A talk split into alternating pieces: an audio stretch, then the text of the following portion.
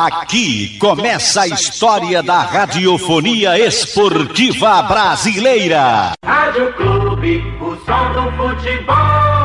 Boa tarde para você, um grande abraço ao amigo ligado aqui no Canhão do Nordeste, a Super Rádio Clube de Pernambuco. O Náutico na última sexta-feira encarou o Sampaio Correia, perdeu de 2 a 0. Um primeiro tempo muito abaixo da crítica, muito fraco. No segundo melhorou um pouco, mas não foi o suficiente para que o Náutico conquistasse um pontinho pelo menos fora de casa. O Náutico tomou 2 a 0 do Sampaio, volta à zona do rebaixamento, ocupando a 17ª colocação do Campeonato Brasileiro da Série B. O técnico Roberto Fernandes terá de volta Richard Franco à equipe do Náutico, aguardando também a recuperação de atletas importantes, como Léo Passos, desgastado fisicamente, Vitor Ferraz é outro jogador importante que deve se recuperar durante essa semana. Enquanto isso, o técnico Roberto Fernandes tem uma semana de preparação para a sua equipe antes do clássico diante da equipe do Esporte Clube do Recife. Vamos ouvir o que falou o técnico Roberto Fernandes após a derrota diante da equipe do Sampaio Correia. Análise,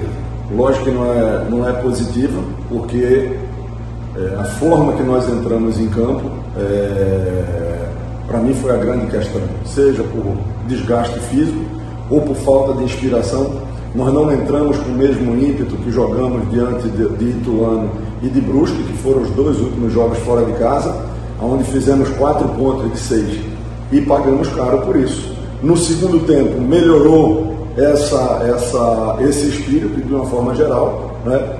Criamos algumas oportunidades, mas o jogo estava muito aberto e acabou se sacramentando aí esse, esse resultado que é ruim né? para todo mundo, uma oportunidade de um confronto direto mas agora é, é levantar a cabeça e tocar a semana em frente. Eu acho que é um pouco das duas.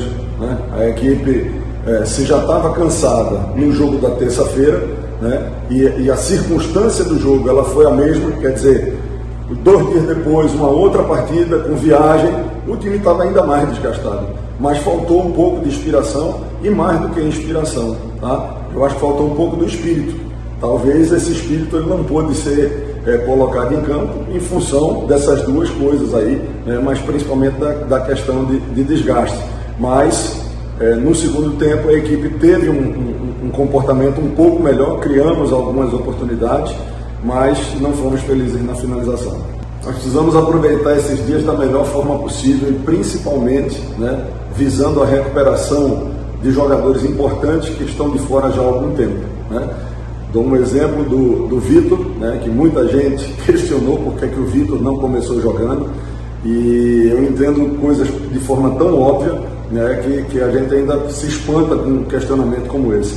É óbvio que o Vitor não iniciou a partida porque o Vitor não teve a condição de ir para o jogo. Ele viajou com a delegação pela sua importância, pela, pela aquilo que ele representa como líder e também pela sua parte técnica dentro do campo, né? mas foi reavaliado e as taxas dele, né, todas elas é, é, é, é sem, apontando para que ele não, tinha, não tivesse a condição. E mais do que isso, né, o próprio atleta conversou comigo dizendo que realmente não tinha condição né, de ir para o jogo. Então, é, é, esse é um dos casos. E o que a gente busca né, é tentar, de um jogo para outro, a gente reforçar a equipe.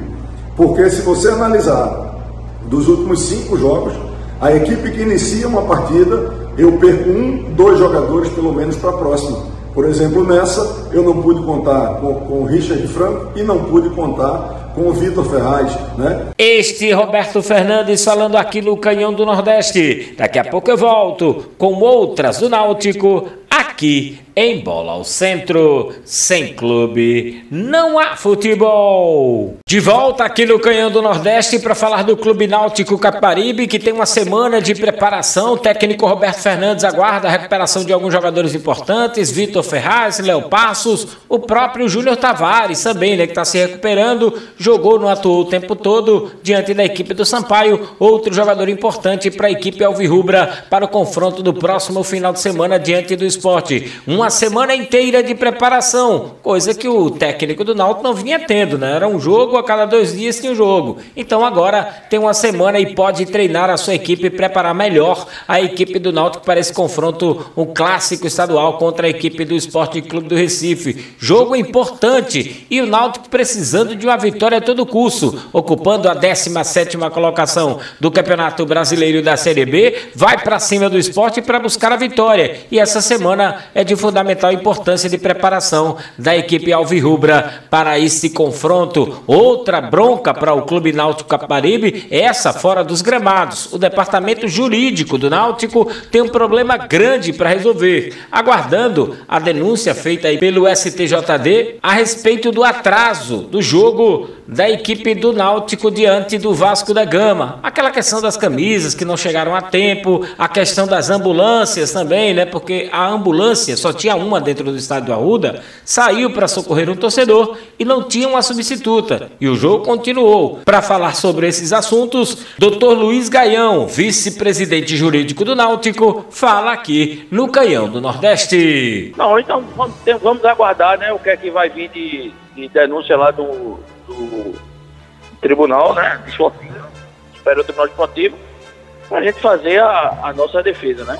Então, o Náutico é um fato que aconteceu, o Náutico já assumiu, é, em parte, o, como foi que se deu esse problema, né? Então, estamos tranquilos. A gente está muito tranquilo que, do que pode acontecer e, e do que deve acontecer. Ah, na, a questão da ambulância, é, é, é justificada porque a ambulância teve que sair para atender torcedor, né? E na, a gente estava numa semana muito complicada aqui com relação às chuvas, aqueles negócios dos abrigados.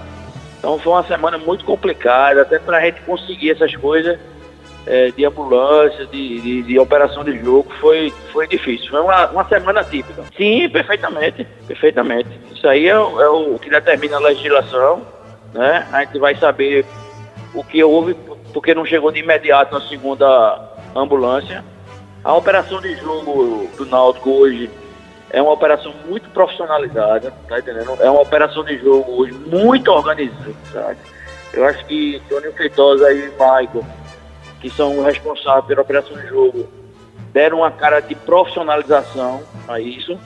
Agora, de fato, aconteceu esse problema da ambulância e vamos saber o que, o que de fato realmente aconteceu.